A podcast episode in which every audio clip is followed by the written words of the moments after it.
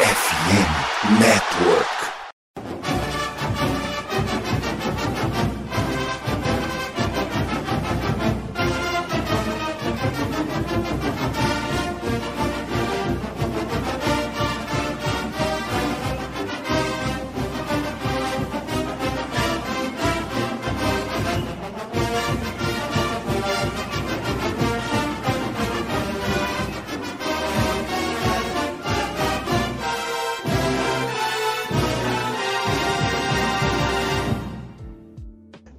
Saudações, amigos! Saudações, fãs de esporte! Saudações, fãs do futebol americano profissional, do futebol americano universitário e do esporte como um todo. Estamos aí chegando mais uma semana com o meu, o seu e o nosso College Cast. Hoje, uma terça-feira, dia 14 de fevereiro, estamos chegando aí para falar de Edges, segundo episódio da nossa série de análise de prospectos. Serão 12 eu disse 12 jogadores analisados hoje. Então, olha, se seu time precisa de pass rusher, e na verdade hoje em dia, né, com a NFL do jeito que tá, todo time precisa de pass rusher sempre. Então, fica ligado aí, a gente vai falar de tudo sobre os principais que estarão neste evento. Hoje uma mesa também igualmente cheia, a exemplo do assunto do programa de hoje. Então vamos rapidinho começar a apresentar aqui para a gente não perder tempo. Bruno Oliveira, mais uma vez muito bem-vindo de volta.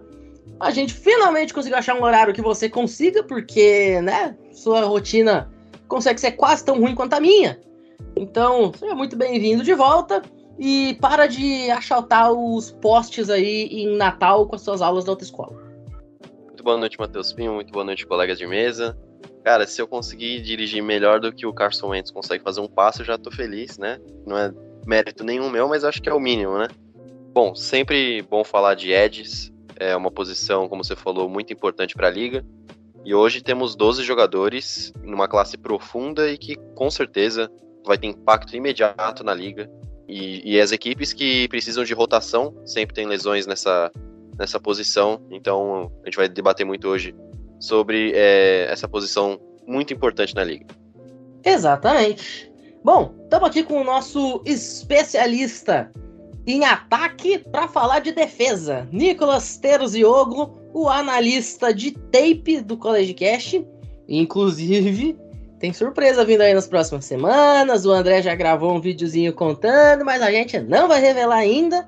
Mas fiquem ligados. Nicolas, mais uma vez muito bem-vindo de volta. Tamo aí para falar de Ed. Muito obrigado aí pelas saudações, saudações aí todos que nos ouvem. Eu queria começar com uma nota de repúdio. Eu não sou o Atlético Mineiro de futebol, mas vou começar com a nota de repúdio aí, porque me disseram que a Raid nunca funcionaria na NFL. Há quatro anos que nós temos um finalista jogando nesse sistema. Só isso que eu queria dizer.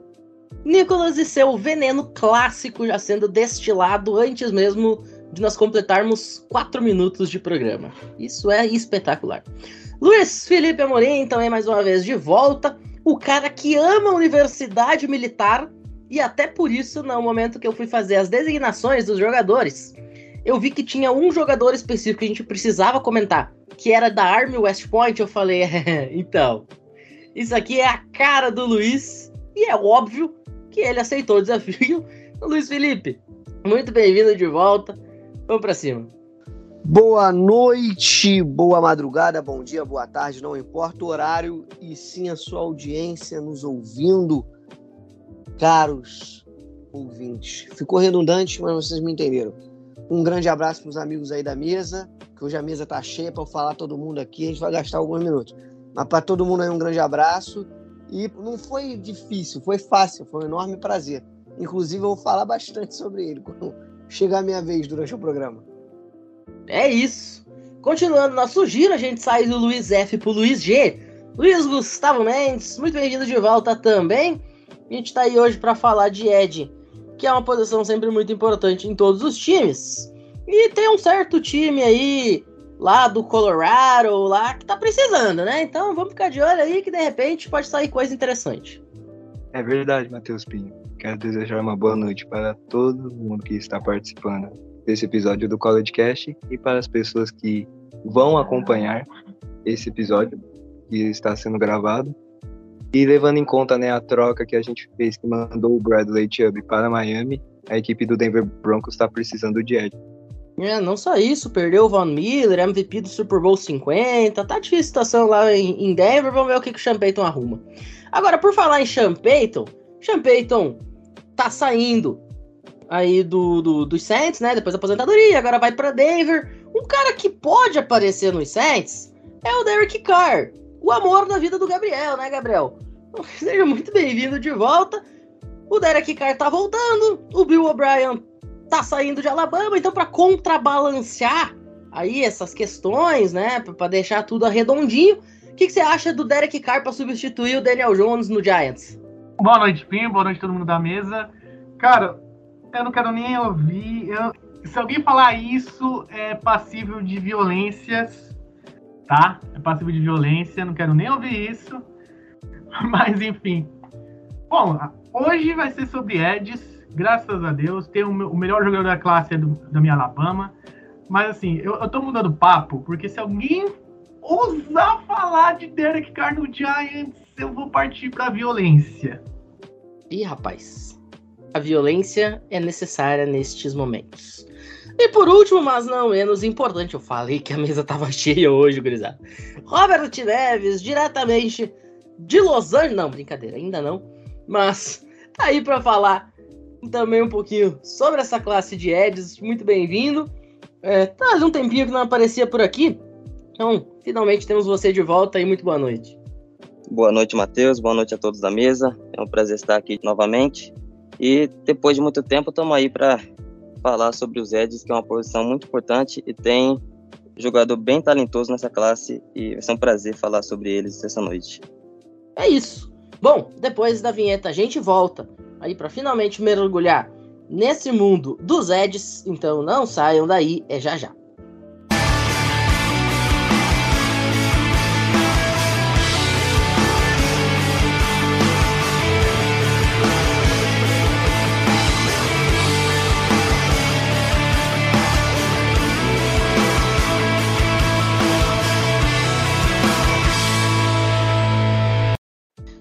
Bom, o Super Bowl acabou e com ele a temporada da NFL. A gente fica muito triste, evidentemente.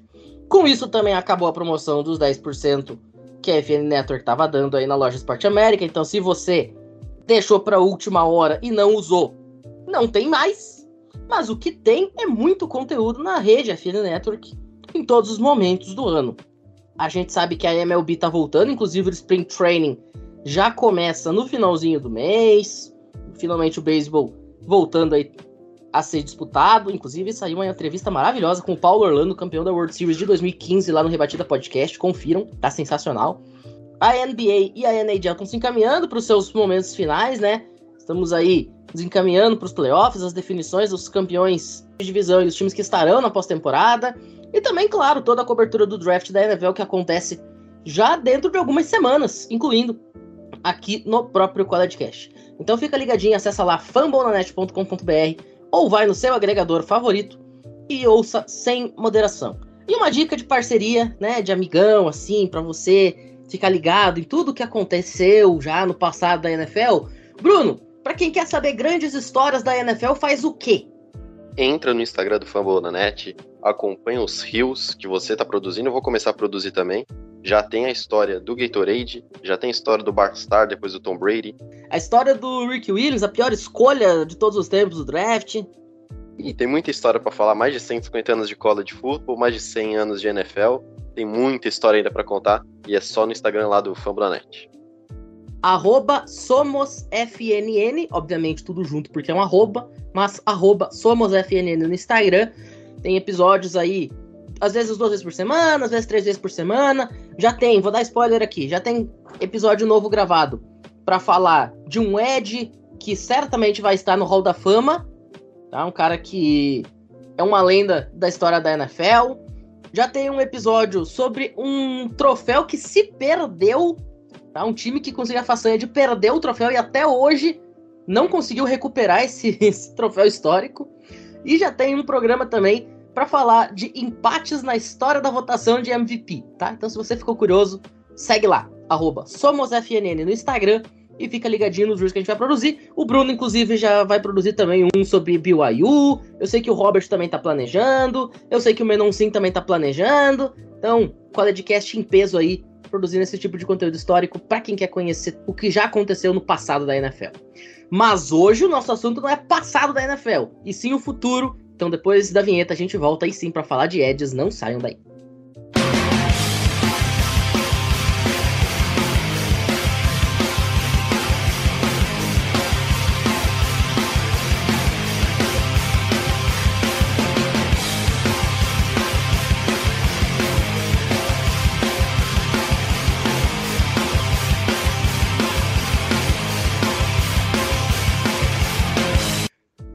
Bom, agora sim, vamos ao que interessa. A gente começa aqui falando do Jalen Carter, jogador da Georgia Bulldogs. Robert, primeiro jogador que a gente comenta é exatamente aquele que tende a ser o primeiro escolhido, né? É um jogador que ganhou muito de estoque de draft nos últimos dois anos, jogando na poderosíssima defesa dos Bulldogs. Conta pra gente quais são os pontos fortes e fracos desse jogador bicampeão nacional com o time do Kirby Smart. Vamos lá. Jalen Carter, ele é um cara que tem uma grande velocidade. Se você for perceber, a primeira passada dele é incrível e pode deixar o bloqueador totalmente desprevenido. Uma ótima leitura de jogo e ele é incrível, cara. Se você for ver os jogos dele, ele tá no topo lá. Eu vi até que vocês a rapaziada do X-Hits colocou ele como top 1 que ele pode ser escolhido na escolha de primeira rodada do Chicago Bears, né, no, na primeira pick. E tem uma curiosidade sobre ele, no high school ele praticava três esportes, que é o futebol, o basquete e levantamento de peso. Pois é, um jogador extremamente atlético, né? Agora, ô, Nicolas, eu sei que você também deu uma olhadinha nesse jogador, né? Conta pra gente aí o que, que você conseguiu ver, porque a gente sabe, né? Qualquer pessoa que tenha assistido o College Football recentemente sabe elencar muitas qualidades que o Jalen Carter teve jogando naquela defesa. Mas todo jogador tem algum problema, né? Ninguém chega perfeito. Então, naquele clima, primeiro a gente morde, depois a gente assopra. O que, que você conseguiu ver de ruim no Jalen Carter, se é que existe alguma coisa? Então, ele é um jogador muito ágil, né? Como o Robert disse. Eu achei ele bem instintivo e agressivo, saindo de bloqueios individuais. O que eu achei um pouquinho abaixo dele é em relação a double team, né? Bloqueios duplos. Uh, eu acho que ele vira um pouquinho o quadril e caindo muito no segundo bloqueio contra jogadores um pouco mais físicos, isso vai ser um grande problema, tá? E ele acaba perdendo bastante terreno, né? Ele não controla o gap quando ele faz isso. Acaba cedendo bastante espaço, o que é uma faca de dois gumes, né? Porque ao mesmo tempo que ele pode chegar bem rápido no quarterback, ele vai estar tá cedendo bastante terreno para a corrida. Perfeito. Nicolas, então, debate pronto. Nota do jogador, assim, se você fosse um GM, você olha, tem a primeira escolha geral no caso dos Bears. Você escolheria esse jogador? Sim, não, talvez, por quê? Rapaz, difícil assim, né? Mas fácil escolher o Bruno aí para fazer as dancinhas de TikTok pro, pro FNN, né? Mas vamos lá, eu daria a nota 7.7 para ele é, no college, chegando para NFL ali ele vai ter bastante coisa para melhorar. Ele é muito, muito ágil, ele tem bastante tamanho. A envergadura também dele eu achei interessante para bloquear a bola. É uma possível escolha de primeira rodada? É sim, mas ele precisa ser bem mais lapidado do que ele está chegando na NFL. Vale o risco? Vale. Perfeito. Bom, outro jogador que também ganhou muito hype nos últimos anos, né, o Gabriel, foi o Will Ederson Jr., porque foi o cara que foi o grande pilar da Alabama Crimson Tide, né? Uma defesa que em muitos momentos deixou muito a desejar, bem diferente do que a gente vinha se acostumando a ver nos últimos anos, né? Especialmente com secundárias muito fortes e com pass rushers equilibrados. O Will Anderson Jr. destoou desse time da Crimson Tide aí nas últimas duas temporadas e ajudou em muito o time de Alabama a ser campeão da SEC no ano anterior e chegar até a final do College Football Playoff, né? É, exatamente. Ele, ele, jogou três anos, foi três anos titular em Alabama, né? ele jogou em 2020, naquele ano da, da pandemia, e em todos os anos ele foi em destaque. E o que eu gosto no Will Anderson é que se você olhar o jogo dele, é muito parecido com o Von Miller. Na hora que ele vai pra disputa contra o tackle adversário. É muito parecido. ele vai tentar dar a volta, ele vai usar muito bem as mãos. Ele sempre vai caçar o quarterback. Não importa se você é móvel ou não, filho. Ele vai te caçar. Ele uma hora vai chegar. Ali é aquela cena. Eu não lembro qual é o filme agora. Mas aquela cena. Eu não sei como, mas eu vou te caçar e vou te pegar. Não é exatamente essa fala, mas também não dá para ser muito pesado aqui. Mas enfim, para vocês terem uma ideia, em três anos de titular, ele teve 34 sacks, quinto maior número dentro do college football desde 2005. Dentro da SEC é o maior número de sacks. Para um efeito de comparação, o Miller teve 33. Ele é alto, ele é forte, ele é rápido, ele chega com uma boa velocidade. Ele é o protótipo perfeito do pass rusher. Você quer um cara para apressar o quarterback? É o Will Anderson ele chega para mim como o melhor prospecto do draft. Em termos de talento físico e talento mesmo, parte física e parte de talento, ele é junto os dois mundos. O único defeito que eu vi no jogo do Will Anderson é que ele deixa de usar a parte física.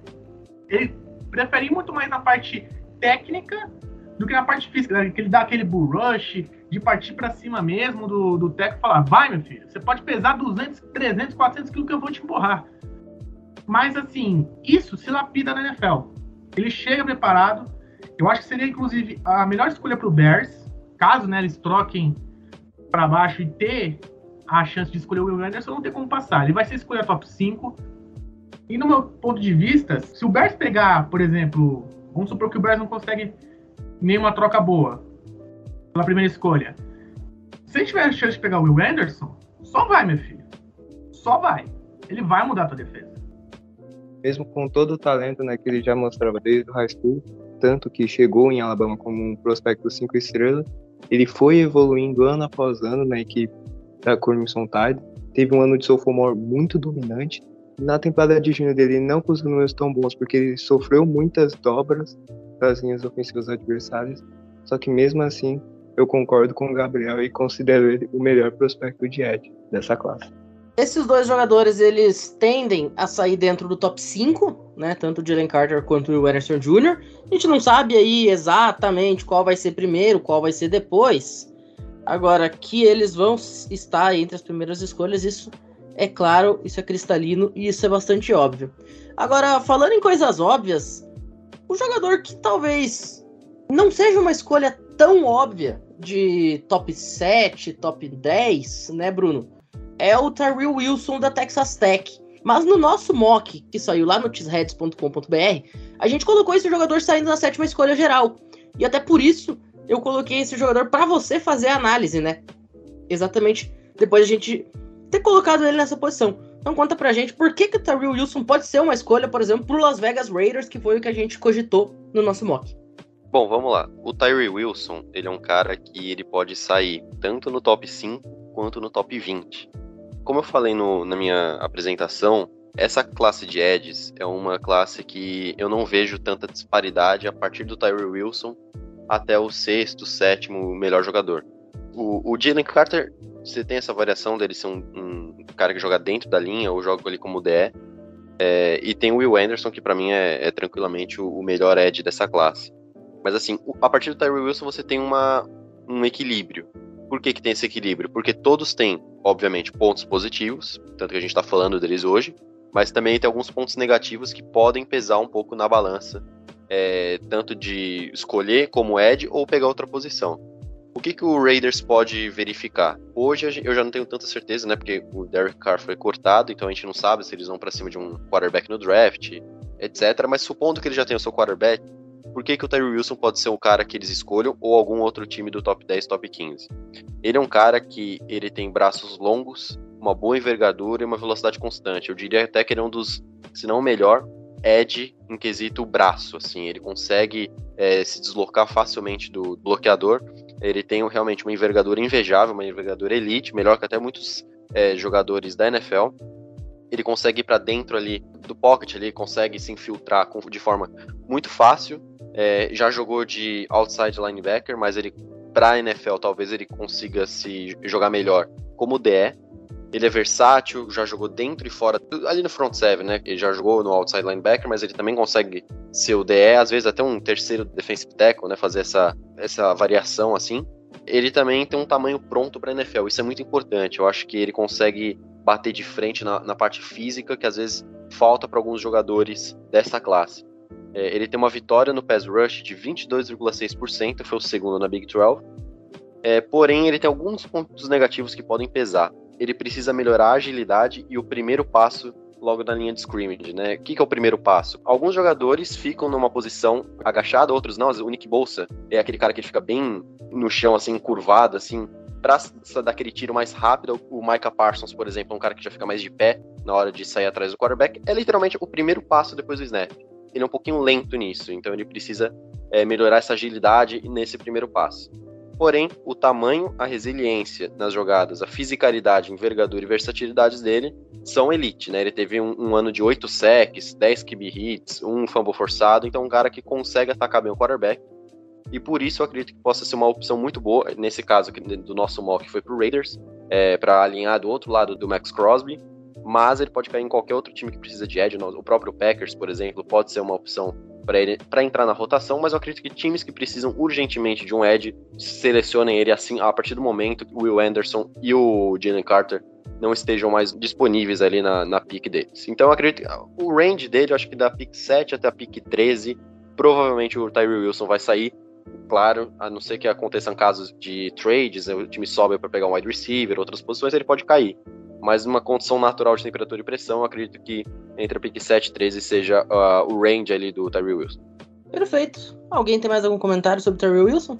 Sobre o Tyree, eu iria comentar que eu já vi alguns analistas americanos comparando ele com o Jadavion Clowney no começo da carreira dele na NFL.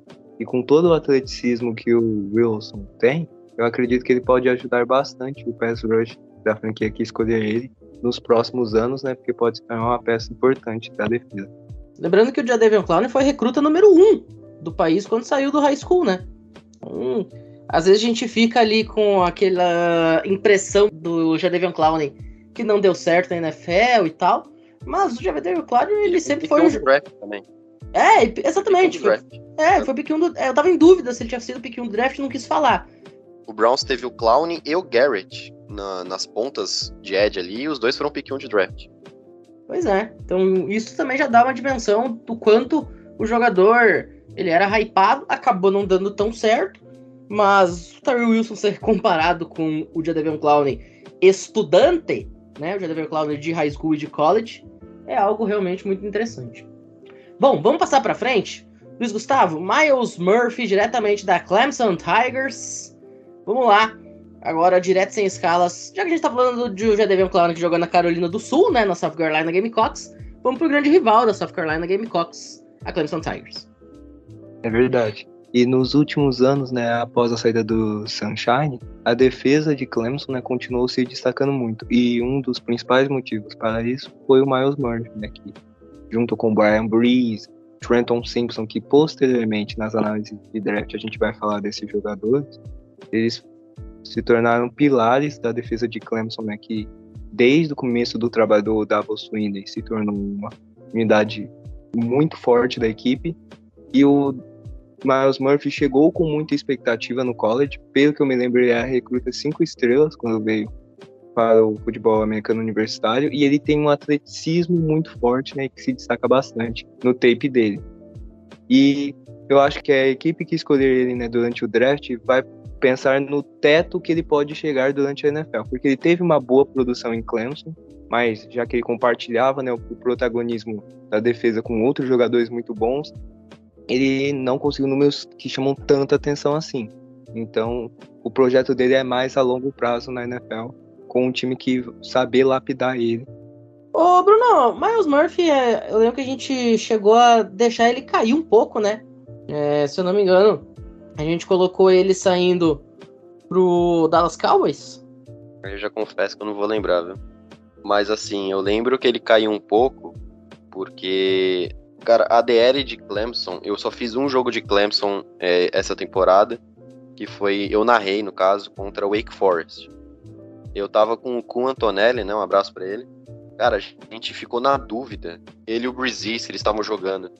Porque eles têm um pouco desse problema. Às vezes eles somem em, em, nos jogos é, porque eles são engolidos em alguns momentos pela linha ofensiva. Eu acho que isso pesa um pouco é, em comparação a outros edges, porque, é, por exemplo, o Tyree Wilson é um, muito mais rompedor. Assim, o próximo que eu vou falar, ele também consegue fazer uma, uma, um corte ali na, na linha ofensiva de forma rápida. Não tô falando que o Miles Murphy não consiga fazer isso. Porém, ele tem um pouco mais de dificuldade, um pouco mais cru para ele, para NFL. Então, por isso que eu acho que ele cai um pouco nos mocks nas projeções. Mas eu acho que é um, um edge assim muito bom, mas que não é top 5 dessa classe, mas está beirando ali. Depende muito do time que vai cair, né? Para toda pique, né? Depende muito de como ele vai ser lapidado, né? Se for para um time que já tá, por exemplo, o Dallas Cowboys, né, que a gente colocou, é um time que tá pronto ali, ele vai conseguir ter uma produção alta. Outros times já não. Se ele for o principal responsável de caçar o quarterback, eu acho que ele vai sofrer um pouco mais. É, na verdade, o Dallas Cowboys a gente colocou o Siak Ika de Baylor. Eu tô olhando aqui o Miles Murphy, a gente colocou no Bucks. Inclusive, a frase que abre o comentário da PIC é: abre aspas. A sensação que me dá é que os Bucks ganharam o Super Bowl e pensaram que podiam draftar no modo aleatório nos anos seguintes, fecha aspas. Uma frase que você usou para justificar a escolha ali naquela reunião que a gente fez para fazer as picks. O Miles Murphy a gente colocou Exatamente. saindo na 19 escolha geral por Tampa Bay Buccaneers. Devido à perda é, aí do Indak é um... Mansu, Jason Pierre-Paul, Devin White, Lavonte David, Shaquille Barrett, que era aquela linha campeão do Super Bowl, boa parte desses jogadores já não estão mais lá, né? É, o Lavon David ainda pode voltar, mas ele é free agent, né? Mas assim, eu não me arrependo nem um pouco desse comentário, cara. Parece que o Bucks jogou no modo aleatório, pegou o Joe Tryon Shoinka. Eu acho que poderia ter pego depois. O Logan Hall foi uma escolha muito questionável para mim.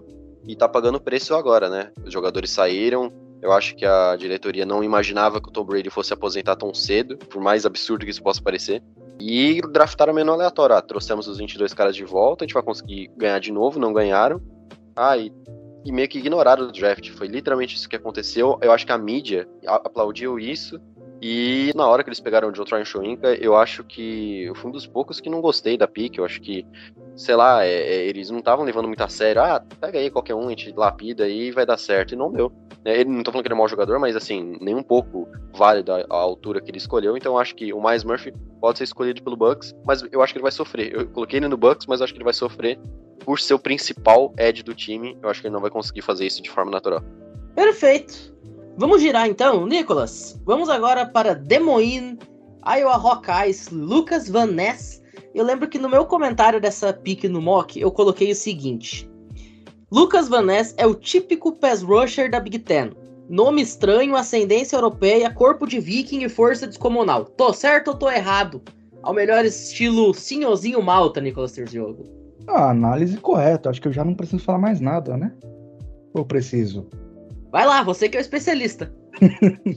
Bom, falar de Ed, né, nesse dia dos namorados lá nos Estados Unidos, ele que gosta bastante de abraçar os jogadores do outro time, teve ali uma temporada até que boa, com sete sacks, apressou o QB ali nove vezes, sete tackles for loss, bastante tackle ali, né? O, o Van Ness, ele é bem isso que você falou, ele é muito forte, ele é muito flexível, o quadril dele eu acho muito bom. O reconhecimento de bloqueio interessante também, mas ainda assim ele cai muito uh, nos bloqueios. Uma crítica que eu queria fazer a ele é que ele pesa ali seus 122 quilos e teve 4,81 segundos no tiro de 40 jardas.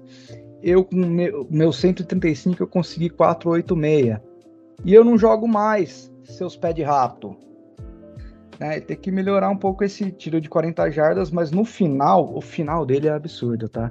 Ele se recupera muito bem. A velocidade inicial dele realmente não é muito boa, mas ele parece aquele chevette a álcool no frio, que o motor não, não quer ligar direito no começo, quase dá aquela afogada no carburador, mas depois que pega, meu amigo, ele vai te engolir. É exatamente o Lucas Van Ness. Eu acho ele muito bom pressionando quarterbacks, mas eu ainda prefiro ele como uma atuação ali protegendo rotas, tá? Eu acredito que ele seja um jogador para ser utilizado de uma forma inteligente. Ele não vai ser o cara que vai descer toda hora em cima do, do QB, apesar de ser bem atlético. Eu acredito que contra um jogador um pouco mais físico, um OL um pouco mais pesado, que sabe diminuir o ângulo que ele está criando vai ser um, um matchup bem interessante de se analisar, mas eu acredito que ele perde um pouquinho nesse ponto. Ah, e o spin dele é esquisito, tá? Sabe aquele giro da morte que o, o DeMarcus Ware fazia bem? Ele já não consegue fazer tão bem assim. Perfeito. Bom, vamos fechando então o primeiro bloco. Luiz Felipe Amorim, vamos para Nova York. Army West Point. Andre Carter II se delicie falando de jogador de universidade que só sabe correr com a bola. Nesse caso, não é um jogador de ataque que corre com a bola, né? Mas vamos lá, cara, foi acho que uma grata surpresa. Eu cheguei a agradecer o Pinho no nosso grupo, né? Que já fez de maneira proposital, mas, cara, eu fiquei encantado com o Andrew Carter. Eu acho ele fenomenal. Ele está ranqueado em 19 na posição de Edge pela PPF. Tá para sair no final da primeira rodada, eu acho pode sair até um pouco mais para cima, assim. Ele é alto, né? Vamos começar pela altura e peso. Ele tem 2 metros de altura com 117 quilos. Pra galera que não, não consegue visualizar muito, cara, 117 quilos é muita coisa, mas para uma pessoa de 1,80, para um cara de 2 metros, não é tanta coisa. Ou seja, ele é esguio. Isso é um pequeno problema só, pelo que eu avaliei dele, entendeu? Ele é um cara simplesmente que compensa sendo atlético. Ele consegue ser ágil, ele consegue ser rápido, ele consegue diversas maneiras de chegar e atacar o ponto final, que seria basicamente o quarterback ou conter o jogo corrido. Ele alinha muito bem como OLB, né, como um side linebacker. Eu vejo uma coisa que eu e o André, a gente falou ano passado, quando a gente foi avaliar linebackers, eu sempre falo, o que é o principal para um linebacker se destacar na NFL? Inteligência. E eu vejo no Under Carter inteligência de jogo. Ele espera até o último momento, mais ou menos. Ele lê o quarterback. Ele sabe o que o quarterback vai fazer, mais ou menos. Entendeu? Basicamente. Óbvio, às vezes ele pode hesitar, pode, mas eu vou dar um contraponto numa jogada sensacional simplesmente ele desceu, ele não dá o primeiro combate no, no OL, ele não dá o primeiro combate porque ele espera a decisão do quarterback. E aí, quando ele vê o momento certo, ele vai pro combate com um OL, sai e acaba fazendo sec. Então, tipo assim, ele é um cara muito inteligente, muito inteligente. Brunão falou do primeiro passo. Cara, o primeiro passo dele é absurdo. Ele joga numa stance, né, numa postura de dois pontos. O Nick Boza, ele joga numa stance que a gente fala de três pontos. Ou seja, mão e as duas pernas, agachado. Quando você joga um pouco agachado sem colocar as mãos no chão, é uma stance alinhada de dois pontos. É basicamente a stance que ele usa. Mas ele tem um free step tão rápido que ele consegue cortar bem o OL. Ele consegue pressionar o quarterback, ele consegue taclear o running back só que ele precisa ser um pouco mais lapidado. Porque eu acho que, como ele confia muito na agilidade dele, e ele é leve, se ele pega um OL mais físico nesse primeiro combate, ou uma marcação dupla, dois OLs em cima dele, ele não vai se dar muito bem. Mas ele, na posição de linebacker, ele é genial. Ele só precisa ser um pouco mais lapidado e ganhar massa muscular. Ele vai ser provavelmente o steel da classe. Se uma franquia souber lapidá-lo, ele vai ser o steel da classe. Pois é, a questão do Andrew Carter sempre é, é interessante porque ele aparece em muitos lugares, assim, de analistas, como Ed 2, Ed 3, Ed 4 da classe, como escolha de primeira rodada. Em outros lugares ele aparece caindo para terceira rodada, como Ed 6, 7. Então ele acaba sendo uma grande incógnita, até pela questão de Army ser um time que geralmente não tá nos holofotes, né? Então a gente não sabe muito bem o que esperar desse jogador, de qual é o range dele de fato para draftar. Vai ser uma aposta que algum general manager vai ter que fazer em algum momento e que vamos ver se ela vai se pagar. Agora ele com certeza tem muito potencial para fazer essa escolha se pagar e bem, né? E vamos lembrar que por Army ser um time que não tem um ataque muito espetacular, a defesa fica muito em campo. Então, quando um jogador de defesa de Army consegue se destacar, isso é bastante notável, né? Porque são unidades que acabam cansando muito, tendo muito esforço, tendo muita carga de trabalho devido ao ataque que não produz, o ataque claramente insuficiente do time de West Point, assim como é também a Air Force Falcons, e a Navy Midshipman. Bom, mas agora a gente vai para uma rápida pausa e aí na volta, depois da vinheta, a gente vai aí para o segundo bloco, a gente vai continuar falando de outros edges. Não saiam daí.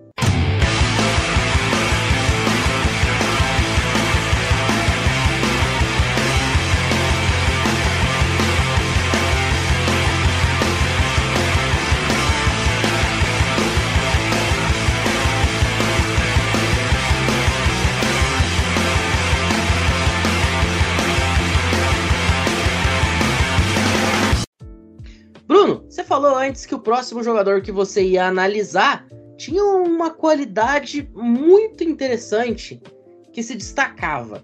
Então conta pra gente qual é essa qualidade que coloca o Isaiah Foskey de Notre Dame como uma escolha interessante para segundo dia, aí para time que talvez não quer investir a primeira rodada no Ed, mas que numa segunda rodada, numa terceira rodada pode estar disposto a fazer isso.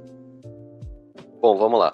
O Isaiah Foskey de Notre Dame é um cara que, olha, a gente tá em fevereiro, muda muita coisa daqui pro, pro draft, então eu poderia dizer até que ele poderia figurar no fim da primeira rodada. Trayvon Walker, do nada, foi pick número um do draft, e porque esses burburinhos na off-season mudam muito a ideia de algumas franquias, né? O Isaiah Foskey é um cara que tem um upside muito bom, eu gosto bastante dele, essa característica dele é o uso das mãos. Ele usa as mãos de forma violenta, como destaca aí os analistas ele consegue localizar a bola de forma rápida, seja com o quarterback ou com o running back, e ele é muito instintivo na hora de atacá-la. Ele consegue mover os bloqueadores, mas de forma muito fácil. Ele empurra de uma forma violenta, melhor que muitos edges da liga atualmente, e ele não tem medo da porrada.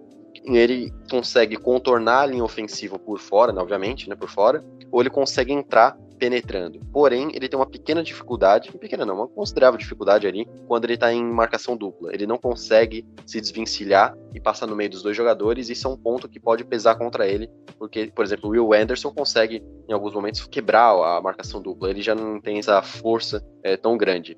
Mas no um contra um, ele é um cara que consegue fazer cortes muito rápidos, né? Então a mudança de direção dele é muito boa e ele usa as mãos de forma violenta para se desvencilhar da marcação facilmente ele se movimenta pelo exterior e interior da linha e ele consegue é, a liberação da linha ofensiva de forma mais tranquila. Porém, ele é um pouco cru ainda no raciocínio ali pré-snap é, e nem sempre ele consegue manter o equilíbrio das suas valências na hora de atacar o backfield. Ou seja, ele tem uma mão muito forte, ele consegue fazer a, a mudança de direção de forma rápida, mas nem sempre, nem todos os snaps ele consegue fazer isso, então ele tem algumas oscilações durante o jogo que ele precisa melhorar. Porém, esse ano ele foi uma máquina 12 sacks, é, 18 QB hurries, 3 QB hits, ele ainda teve 29 tackles e 33 pressões em 12 jogos, é um número realmente muito alto. Tudo bem que Notre Dame pegou times mais fracos assim, porém, quando você pega um time fraco, você tem que se mostrar, essa é a minha opinião. E ele conseguiu ter a média de um sec por jogo, é quase três pressões por jogo, então é um jogador que realmente consegue atacar o backfield, atacar o quarterback de forma agressiva, né? E assim, eu acho que ele vai ficar ali no, na segunda rodada, né? Como eu falei, é uma classe profunda, né? Melhor do que a dos últimos anos. Eu acho que ele pode figurar no fim da primeira rodada, caso aconteça alguma lesão de algum outro jogador no Pro Day ou no Combine, ou até mesmo ele se destacar muito no Combine. A gente está falando ainda pré-Combine, da Combine daqui duas semanas. É, e acredito que se ele conseguir ter um tiro de 40 jardas rápido, se ele conseguir ter uma força ali do exercício, né, aquele dos três cones, a velocidade lateral dele, depende muito do combine. Se ele conseguir mostrar as valências que ele tem de forma constante, que é algo que ele não conseguiu fazer muito em No Redame, eu acredito que ele possa figurar ali no fim da primeira rodada e conseguir pular alguns edges dessa classe, que provavelmente vem aí para ser uma das melhores da década. O drill é Tricone Drill e o Shuttle Run. Tá aí. Eu não ia saber disso nunca, mas beleza. Tá aí o especialista. Bom, vamos dar seguimento aqui. Gabriel, BJ Ojulari, LSU Tigers, a única coisa que prestou em LSU nesse ano, talvez. O que a gente pode esperar desse cara vindo aí pro draft? Caramba, cara. É a segunda coisa, né? Que a maior, infelizmente, foi a vitória em cima do Alabama, né? Mas enfim. Sobre o BJ Ojulari, primeiramente, o pessoal que é torcedor do Giants vai olhar o sobrenome e falar: peraí, ele é irmão? Sim. Ele é o irmão mais novo do Aziz Ojulari, que se machucou nessa temporada do, da NFL mas que vai voltar firme e forte e já para mim já foi um estilo do draft. E o BJ Odilari pode ser a mesma coisa. Né? Ele tem um jogo muito parecido com o do irmão. O Ojulari foi três anos titular NSU, teve 16 sacks na carreira, número até legal, né? Assim, teve outros com mais números. E assim, o que eu vi do Ojulari vai ser uma faca de dois gumes. Porque, primeiro, ele é muito inteligente. Eu vi alguns sites que muitos companheiros de time e técnicos elogiaram o quão inteligente é para ler jogadas. Ele é um líder nato. Isso é ótimo. Você sempre quer ter vários líderes dentro do elenco, porque se seu time vai jogar à base da raça. Quando faltar a técnica, tem a raça. Legal. No jogo dele, ele é um pouco parecido com o que eu falei, por exemplo, com o Will Anderson. Do tipo, ele busca mais a técnica do que a força. Ele não busca é, fazer o bull rush, que é empurrar o OL até Deus nos acuda. Mas enfim, ele não busca isso. Ele busca ganhar na velocidade, ganhar usando as mãos, dar a volta, ou partir direto pro gap. Ele dá uma recuada, se você ver boa parte das jogadas dele, ele dá um passinho atrás da linha de scrimmage para ler melhor a jogada. Isso é um ponto positivo, ele sabe ler isso. O ponto negativo é massa muscular. Ele aparenta, pelos highlights pelo menos que eu vi, ser um pouco abaixo do que se pede na NFL. Se pegar um cara, um L de 300 libras e jogar, esse cara de 300 libras ele vai dominar o Odlari praticamente. Então, assim, ele pode ser o cara que no time certo vai ser o roubo no draft. No time certo. Mas dependendo do, do time, ele pode às vezes deixar de produzir, deixar de ter todo o potencial explorado. Ele é considerado, inclusive, um talento de final de primeira rodada para começo de segunda. Então, dependendo do time aí, pode se aproveitar. Ele é parecido, mais ou menos parecido com o irmão. Inclusive, sobre o BJ Adular, a gente tem um áudio aqui do André, que é torcedor de LSU, né? Tem propriedade para falar sobre esse jogador. Ele deixou um áudio aqui, então. André, conta pra gente. O Gabriel foi cirúrgico em relação ao Odilari, né? O Odilari, ele é aquele jogador muito técnico. Ele tem uma técnica de rip, de swing, né? Que é esgrima e, e arremada, né? Muito boas mas em compensação ele não é um cara que faz bull, ele nunca faz bull rush, porque ele não sabe utilizar a força física dele, do tamanho dele, né, em relação aos seus adversários, em relação ao tackle principalmente, né, o tackle adversário, offensive tackle. E isso pode ser um problema na NFL, sabe? É um cara que se pegar um offensive tackle mais experiente, ou até mesmo um, não tão experiente, mas um que já esteja alguns anos na liga, não precisa ser um Trent Williams da vida, que é um melhor offensive tackle, um tackle mediano, mas que já tem as manhas da NFL, ele vai sofrer, sabe? Ele não vai conseguir passar, porque o que vai acontecer é, o tackle vai esperar para ver quem vai invadir o seu gap, como é o certo, né? Ele não ataca ninguém, ele só reage. E aí quando o Odular ele, ele começar ali a jogada e depois disso ele foi em, em, direção ao teco, né, em direção não ao teco, mas sim ao gap que ele tem que infiltrar, seja o gap C ou B, o teco simplesmente vai agarrar nele, grampear, né, e aí ele vai perder, sabe? Ele simplesmente vai perder essa nessa disputa, porque ele não sabe utilizar da sua força física. Claro, se ele cair num time onde há lapidação, onde o coach de linha defensiva é, junto com o defensive coach, faça um trabalho com ele para ele aprender a utilizar dessa força dele, aí sim, aí ele vai ser um grande edge na liga, né? Porque técnica ele tem. Ele só falta aprimorar sua técnica de bull rush ou simplesmente saber utilizar da sua força, né? Ele pode utilizar remada, mas ele saber utilizar da sua força quando ele for grampeado. É, inclusive agradecer o André, porque o torcedor, o cara que assistiu os jogos, a maioria dos jogos, ou todos os jogos, ele vai ter um ponto melhor. E como o André falou, o Ojulari, uma coisa que me incomoda muito é o cara ser Ed e dar um passinho, ficar um passinho atrás na linha de scrimmage. Me incomoda muito, porque, beleza, você pode até ter um, primeiro passo legal e tudo mais, mas se você não tiver esse primeiro passo, ou se o L for muito experiente, tu é menos um. Então, é como o André falou, ele tem que desenvolver principalmente massa muscular. Se desenvolver massa muscular e se o coordenador defensivo, mais o treinador de linha defensiva, souber falar para ele, filho, ser forte, usa essa força a seu favor.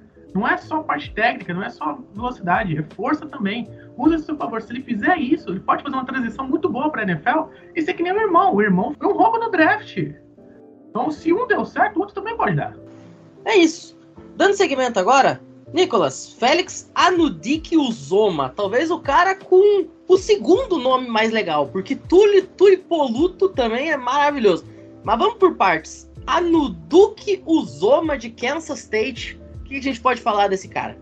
Foi um jogador muito bom, mas tem aquele ponto, né?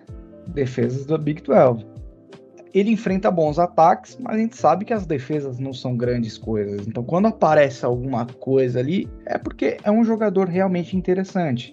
Né? Eu, analisando ele, eu notei ele muito semelhante com o Jared Tyler, que passou por Notre Dame, foi draftado pelo, pelo Chargers e agora joga no, no Raiders. Né? O Tyler ele chegou para jogar no Raiders no interior da linha. Assim como o, o, Van Ness, hoje ele é utilizado fora, anteriormente ele foi usado no, interior da linha como Technique 3. Já o, o Félix, ele só joga no, no Technique 5, o que é uma boa, porque ele não vai tomar tantos double teams assim, que esse já começa sendo um, um ponto fraco dele, tá?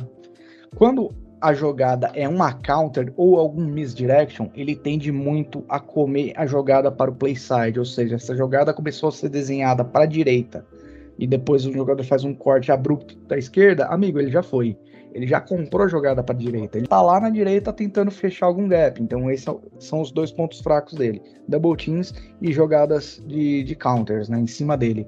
No mais, o ponto forte dele, ele é um cara grande. O Lucas Nes um pouquinho mais alto que ele, só que o Félix ele tem um membro grande. Calma, os membros, os braços, as pernas, não tô falando que ele tá correndo com três pernas em campo, né? Ele tem um ângulo de perseguição muito bom e por ter as pernas e os braços grandes, principalmente as pernas nesse sentido, então ele consegue se recuperar muito bem na, numa corrida. Apesar de, de, de, dormir um pouquinho no ponto ali, ele consegue se recuperar muito bem na corrida, na perseguição ele vai chegar facilmente no running back que passou por um gap ali que ele deixou aberto, mas já é um problema, né? Ele não controla tão bem o gap dele. Uh, assim como o que o André falou sobre o Odulari, ele é um cara que ele vai mostrar muito o que ele vai fazer. O bull rush dele é forte, consideravelmente potente, ele vai conseguir enfrentar ali, bater de frente com os grandes é, bloqueadores, não vai fazer que nem o Micah Parsons colocando o coleguinha lá, o o, foi o Mike McGlinchey, né? Que ele colocou de bunda no chão. Aquilo ali parecia um lance de. Parecia que eu tava vendo a Olimpíada. O, o Félix Anudik já não vai fazer isso. Mas ele consegue sim chegar bem rápido no quarterback. O problema é que ele acaba sendo um pouco previsível. Curiosidade. Quando ele jogou em Kansas State, teve uma partida que ele jogou contra Kansas, eu acho. E ele conseguiu seis sacks em um jogo em um único jogo, e naquela época ele tinha quebrado o recorde da NCAA para mais sacks em um único jogo. Só que depois a NCAA reviu algumas jogadas da partida e tirou dois sacks dele. Então no final ele ficou com quatro sacks na partida. Mas isso mostra o potencial que ele pode alcançar na liga e se tornar um pass rusher interessante. Pô, NCAA, devolve os dois sacks do homem aí, ó. Sacanagem isso aí, maldade, pô. Bom, vamos dando seguimento. Luiz Felipe, Derrick Hall, Auburn Tigers. Isso aqui foi sacanagem, né? Primeiro eu, eu te dei o jogador que eu sabia que você ia gostar de assistir tape, né? De arme. Depois eu taquei logo o jogador do teu rival. Pô, isso aí foi muita maldade, requintes de crueldade, tortura total.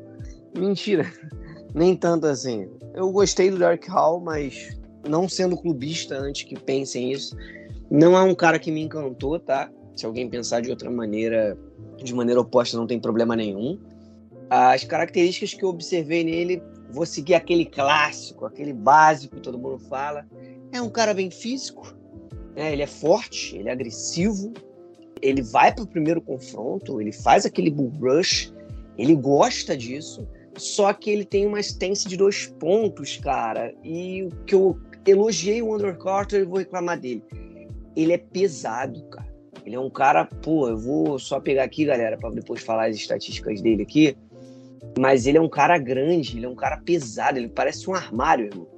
Então, tipo assim, fica um pouco complicado você sendo pesado desse jeito, forte, acabar sendo explosivo para ter esse primeiro contato com o L, saindo numa stance de dois pontos. Ele tinha que fazer mais parecido com o Nick Bosa, seria uma stance de três pontos, porque ele é muito mais um DE do que um linebacker, assim, né? Nesse ponto de vista, assim, como pass rusher. Eu achei ele, cara, como eu falei, forte, ele é agressivo, ele consegue muito bem ter um combate físico ali no mano a mano, ele tem uma leve dificuldade quando vem uma marcação assim dupla, né? Uma OL, aquela parede gigante em cima dele. Mas ele dá um trabalho, tá? Ele tem força para isso. Ele pressiona o QB de certa forma e para bem o jogo corrido também. Só que aí vem os detalhes que, além da stance que eu critiquei, eu vou criticar outro ponto. Eu acho que o first step dele fica muito limitado, como eu falei, por causa da stance de dois pontos. Se ele trabalhar mais é, essa stance, começar sair em três pontos, ele vai criar uma explosão. Um grande exemplo disso que eu dei e que ele melhorou, que eu critiquei ano passado, foi o draft do 49ers. Eu não lembro qual era o jogador agora, era um rusher que saiu no terceiro round, segundo round, final do segundo round. Eu critiquei muito, eu surtei o Michalski viu, assim, tipo, eu falei, pô, esse cara é muito burro. Esse cara, ele só sabe, ele é uma massa muscular. Ele não faz outra coisa. As tenses dele são de dois pontos. Ele joga interior e ponta de linha. Ele é DE. Cara, o coordenador de DL do 49 é absurdo. Mudou completamente o estilo do jogo do cara, deu uma visão. Então, ele pode ser lapidado muito bem para isso. Mas ele precisa mudar essa stance para melhorar esse first step para ele conseguir ter mais agilidade. Treinar também uma mobilidade, porque ele não tem tanta mobilidade para fazer um spin move. Ele vai, mas mesmo pro rush, ele não tem também tanta agilidade para fazer uma remada, e eu acho que tem que lapidar um pouco essa parte dele. Porém, ele tenta e faz até de maneira razoável, de maneira sólida. E é isso, cara. É um bom jogador, só que eu não vejo uma escolha de primeiro round. Eu vejo um cara de escolha de meio para o final do segundo round. Agrega, só que é um cara que tem que ser lapidado. Se você tiver um baita coordenador de, de DL, ele vai render. Faltou um detalhe, gente. Ele hesita bastante. Ele, ele tem um problema com leitura de rota. Quando ele vai na parte instintiva e é fácil a rota, a jogada de ser lida, ele consegue ser bem efetivo. Agora, quando ele tem que olhar para o quarterback, é uma jogada mais bem trabalhada, ele dá uma hesitada. Isso pode abrir um, um gap, pode abrir um buraco, um espaço para acontecer um passe, o jogador que era para ele em cima, ou o quarterback tem mais um tempo para lançar para algum jogador e acabar dando ruim, né? Finalizar a jogada de maneira positiva para o ataque e a defesa perder aquele down ali, né? no, no caso. Então eu vejo isso. Eu acho que é um jogador com bom potencial, só final de segundo round, só que precisa de um bom coordenador de linha defensiva, que ele vai fluir bastante. E eu utilizaria ele também, se ele não fluir muito como DE, como DT, porque ele tem porte físico para isso. Eu concordo com o Luiz é, no que ele falou sobre o, o Derek Hall. Luiz, você falou que ele é grande, que ele é pesado, mas ele é rápido. Ele fez 4,56 no, no, tiro de 40 jardas. Ele é uma montanha, um avalanche correndo para cima de você, cara. O cara é um absurdo. Eu achei isso aí descomunal nele. Ele, apesar de ser grande, ele conseguiu ser muito rápido. E outro ponto, ele vai entrar muito bem em defesas 4-3, base 4-3. Né? Por exemplo, a gente vê o, o Rams jogando bastante em 4-3, a gente vê o, o Buccaneers, até mesmo às, vezes o Saints. Já em times como o Bills, por exemplo, eu acho que ele não encaixa tá, no 3-4. Ele não vai ser aquele DL ou Edge para conter o gap, né? Ele realmente precisa ser um pass rusher. Então acredito que a 4-3 ele vai entrar muito bem. Nicolas falou que ele é rápido. Eu concordo. O que eu quis dizer é a explosão dele. Eu acho ele tem um pequeno detalhe. É legal ser rápido, ele é uma montanha, mas ele não é móvel. Se ele pega, desculpa, eu sei que é uma comparação absurda, mas um Trent Williams vai jantar ele. Porque ele não é móvel. Ele é um caminhão sem freio descendo, ele não vai ser controlável. Isso, isso aí. Ele não tem uma mobilidade para tentar remar de uma maneira efetiva ou fazer um spin move. Ele tem que treinar mais essa agilidade, essa mobilidade, porque ele tem potencial para isso. É a questão de ser lapidado, mas ele é bem rápido sim. E ele tem uma boa recuperação, tá? Só para finalizar. A velocidade dele ajuda na recuperação. Teve algumas jogadas que ele hesitou, que ele conseguiu recuperar em cima do running back e efetuar o tackle. Ele perde poucos tackles. Ele é forte e bem preciso.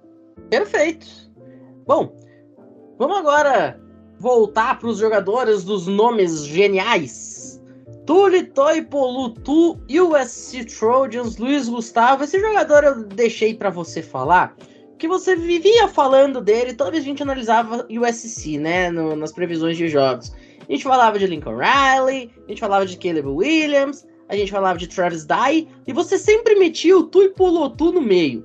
Então conta pra gente, o que tem de tão especial esse jogador do sul da Califórnia?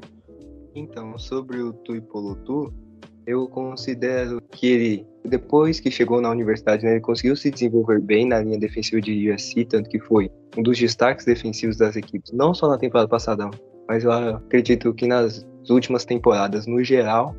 E para equipes que vão para o draft, né, que já estão em um estágio mais avançado de rebuild, pensando em jogadores que podem contribuir agora, eu acho que o Turi Tuipolotu é um jogador interessante. Ele conseguiu 12 sacks e meio na última temporada, e tanto que ele liderou a divisão do college football nessa estatística, né? Uma estatística muito importante para mostrar a produção do jogador no futebol americano universitário. E além disso, eu acho que ele tem um perfil de estilo de jogo que pode encaixar em algumas equipes da NFL. Ele não é um dos principais da classe, mas pode ter uma boa carreira na liga e já ser um edge produtivo. Perfeito. Bom, estamos chegando aí ao final já desse nosso programa. Último jogador, então, Robert. Nolan Smith, mais um da Georgia Bulldogs. Para fechar essas nossas análises dos Eds, é contigo. Nolan Smith é um jogador muito inteligente. É, ele é muito eficiente e atlético. Versátil, tem uma boa leitura de jogo, um bom trabalho com as mãos e o que eu mais gostei nele é a liderança. Vou ver um jogo contra Oregon, ele estava lá de fora gritando e incentivando os companheiros. Ele já pode ser escolhido pelos Raiders, porque foi preso por dirigir a carteira suspensa e excesso de velocidade em uma zona de construção. Então aí já tem um ponto para ser draftado pelos Raiders. E, e tem alguns pontos fracos, certo? Ele precisa desenvolver mais movimentos de passagem.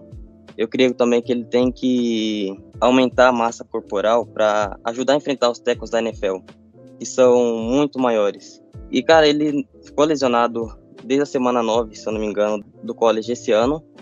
Ele estava com o peitoral rompido e perdeu um jogo por causa do cotovelo ano passado. Mas ele não tem uma, um histórico por lesões. Então, mas eu acredito que ele é um jogador muito bom. Como eu disse, ele é um líder é versátil, uma boa leitura e pode ser escolhido na terceira rodada, segunda. É, eu vi comentários falando que ele era uma decepção, porque jogando na posição que ele joga, ele tem poucos números de sacks. Então, aí fica essa dúvida. Não, a parte de ser draftado pelos Raiders ficou maravilhosa, né? Até porque o Raiders ele adora draftar jogador da SEC, né? O Raiders só sabe pegar jogador de Georgia, de Alabama, faz todo sentido. Alô, torcida de Las Vegas. Tá aí a solução pro time. É draftar o Nolan Smith na primeira rodada, né? É bem coisa. Tem a cara do Las Vegas Raiders fazer. Inclusive, o próximo Super Bowl é em Las Vegas, né? Então, vamos ver o que, que os Raiders vão fazer para tentar repetir os Bucks e os Rams que conseguiram ganhar o título jogando nos seus domínios. Nicolas, tem mais algum ponto? Bom, que o verdadeiro futebol americano tá no sul, né? Esse é o grande ponto aí. E sobre o, o, o Nolan Smith, rapaz, é que nem o Robert falou, ele precisa aprender novos movimentos para passar sobre a linha ofensiva. É, o bull rush dele é muito cansado. É muito magro, muito magro, sabe? Raquítico. Você sabe que, o que ele vai fazer. Então, quando ele enfrentar um time um pouquinho mais inteligente, vai conseguir dominar ele muito fácil. Um ponto bem interessante dele quando ele tá no, no, no backside da jogada, né, no lado oposto, ele consegue fazer um squeeze muito bom. O que é o squeeze? Ele vai colar no, no último bloqueador da linha e vai simplesmente empurrar aquele jogador para espremer os espaços ali que o corredor poderia encontrar no lado oposto. Então ele é um belo cutback player, mas precisa melhorar esse bull rush aí que tá cansado, tá magro. Perfeito. Dito isso, a gente vai ficando por aqui. Lembrando, nas próximas semanas tem muito conteúdo ainda analisando o jogador, vai ter conteúdo especial na Twitch. Inclusive, a gente já fez um teste hoje só aqui entre a equipe e foi muito bacana. Então, se preparem que tem muito conteúdo vindo por aí até o draft. E além, depois também, evidentemente, né? a gente vai continuar acompanhando esses jogadores na carreira nos próximos anos e também os jogadores para os drafts subsequentes. Bom, Brunão, mais uma vez muito obrigado pela participação e até a próxima. E logo mais a gente se junta para fazer outro mock, porque, né, essa época do ano só tem isso para fazer mesmo. Sem dúvida, né? Sempre bom fazer mock, é uma coisa que me diverte bastante. E a gente começa a criar novos fãs aí de draft, porque para mim é a melhor época é, para se debater, né, o que vai ser o futuro das franquias e tudo mais. Então sempre uma honra e um prazer estar aqui com vocês e todo mundo aqui na mesa. Então é isso, até a próxima. Nicolas, mais uma vez também muito obrigado e até a próxima, meu velho. Eu que agradeço o Pinho, agradeço também a todos os colegas que estão aqui na mesa, o André, o Bruno, Luiz, Gabriel, Luiz e o Robert também. Foi, foi bem bacana o episódio de hoje, espero que vocês tenham gostado, da mesma forma que eu gostei de estar aqui participando. Valeu, rapaziada. Gabriel, também muito obrigado e até a próxima. Até a próxima, Pinho, pessoal da mesa e a todos que nos ouviram. Vamos ainda analisar muitos jogadores de Alabama. Não ganhamos, mas estaremos no draft. Eu tô nesse barquinho também. Não ganhamos, mas estamos no draft. Inclusive, eu vou falar para vocês, tá? Estou muito hypado, porque eu já vi analista de college aí dizendo que a Wisconsin do ano que vem vai ser a Tennessee Volunteers desse ano. O time que surgiu do nada para apavorar mundos e corações. Quero só ver. Robert, também muito obrigado pela participação e até a próxima. Até a próxima, Pinho, a todos da mesa. Muito obrigado aí pela oportunidade. Espero aí estar com vocês mais vezes.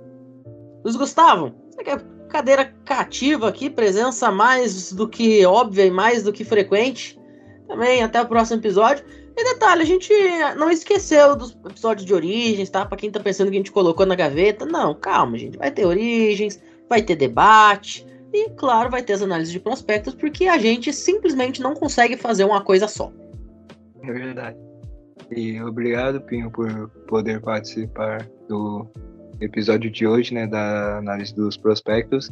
E a gente está seguindo o roteiro, né? Cada episódio de cada vez e vamos ter muito assunto para comentar nessa off-season ainda. Exatamente. Luiz Felipe, você também tem cadeira cativa aqui nas nossas análises, né?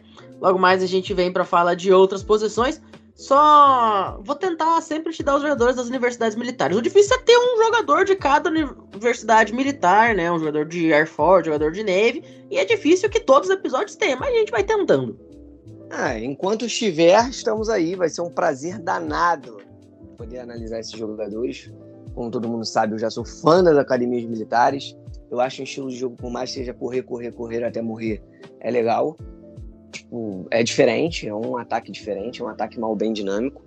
E é isso, agradecer aqui os nossos caros ouvintes, grande âncora Matheus Pinho, todos os colegas da mesa. Na próxima análise estamos aí de volta.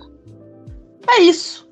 A gente vai ficando por aqui, agradecendo, obviamente, todo mundo que tirou um tempinho para ouvir a gente falar de 12 jogadores. E até a próxima. Lembrando de novo, recadinho, vai lá no Instagram, da FN Network no arroba SomosFNN e acompanhe a saga do College Cash pelo passado do futebol americano, curiosidades, estatísticas, grandes histórias, tá tudo lá. Tem episódio com quase 40 mil visualizações já, senhoras e senhores, muito, muito, muito além daquilo que a gente esperava. E isso, evidentemente, faz com que a gente traga cada vez mais conteúdo. Estamos trabalhando numa forma de transmitir aí o SFL que não vai ter transmissão para o Brasil. Enfim, vocês vão ver que os nossos trabalhos aqui nos bastidores é de formiguinha, fechado? Então, dito isso, a gente se despede. Muito obrigado para todo mundo que ouviu a gente até aqui e até a próxima. Valeu!